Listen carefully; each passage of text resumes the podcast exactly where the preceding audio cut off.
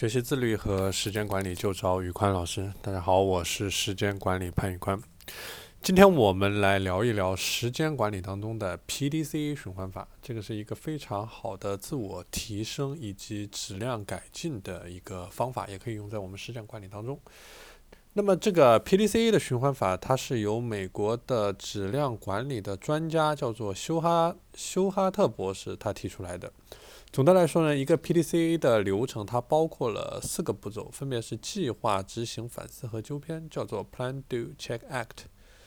呃，OK，那我们来看一下这几个方面怎么来理解。第一个是计划，就是你要确定你的目标，你要找出存在的问题，然后找到一个解决的方法。这个目标的设立呢，建议大家可以采用 SMART 的目标建立方法去确认你的目标。一定要有一个明确的时间节点，然后明确的行动项，要完成什么样的目标，这个是一定要明确的。第二个就是执行，执行的过程就是将上一步制定的计划转化为具体的行动项，并且要根据要事优先的原则来进行执行，就是你要确认哪些对你来说是重要紧急的一个事物。OK，第三个点是反思，反思是反思什么呢？就是反思你的计划、计划和执行之间是不是能够很精准的匹配在一起。如果没有，它的差距在哪里？是计划出现了偏差，比如说你没有能力去完成这样的计划，还是说你的执行出现了问题？比如说你因为懒、你因为拖延的问题导致了计划没有完成。所以说这个是反思的过程。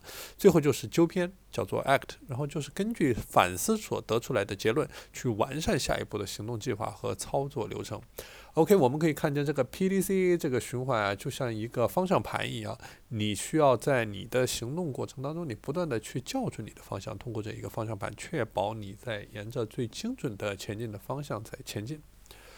好了，今天的内容就和大家分享到这里。呃，我这边的话也是。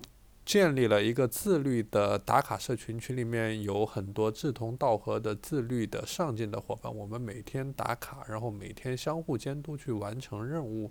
啊，如果大家想加入这一个社群的话，欢迎添加我的微信 p a n y u k u a n 一九八八 p a n y u k u a n 一九八八。我是时间管理潘宇宽，我们下期节目再见。